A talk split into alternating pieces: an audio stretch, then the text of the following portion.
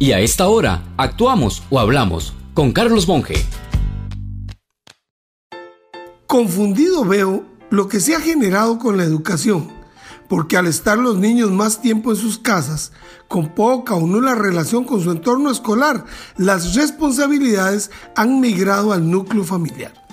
Pero esa situación recarga solo una parte del proceso educativo, porque ese concepto es muy amplio Educar es un proceso por el cual no solo se transmite el conocimiento, sino también habilidades, valores, creencias y hábitos. Es decir, que el conocimiento puede llegar por conversación directa, pero también por Google, lectura, videos o comunicación de Internet en general las habilidades, evidentemente de una práctica permanente. Y así los niños de hoy son mucho más hábiles al utilizar la tecnología. Los valores, por ser sociales y familiares, los recibe de su convivencia con los demás, especialmente padres de familia y educadores, así como creencias y hábitos.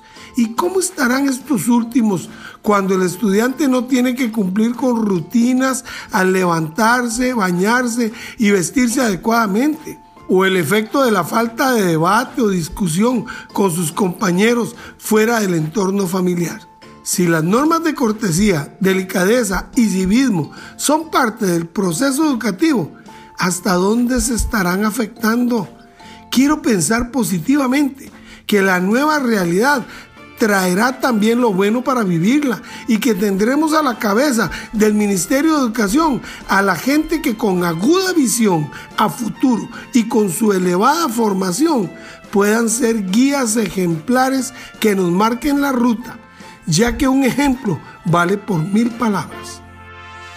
Si desea volver a escuchar este mensaje o compartirlo, encuéntrelo como Carlos Monge Consultoría en Spotify y Facebook. Carlos Monge te presentó Actuamos o Hablamos.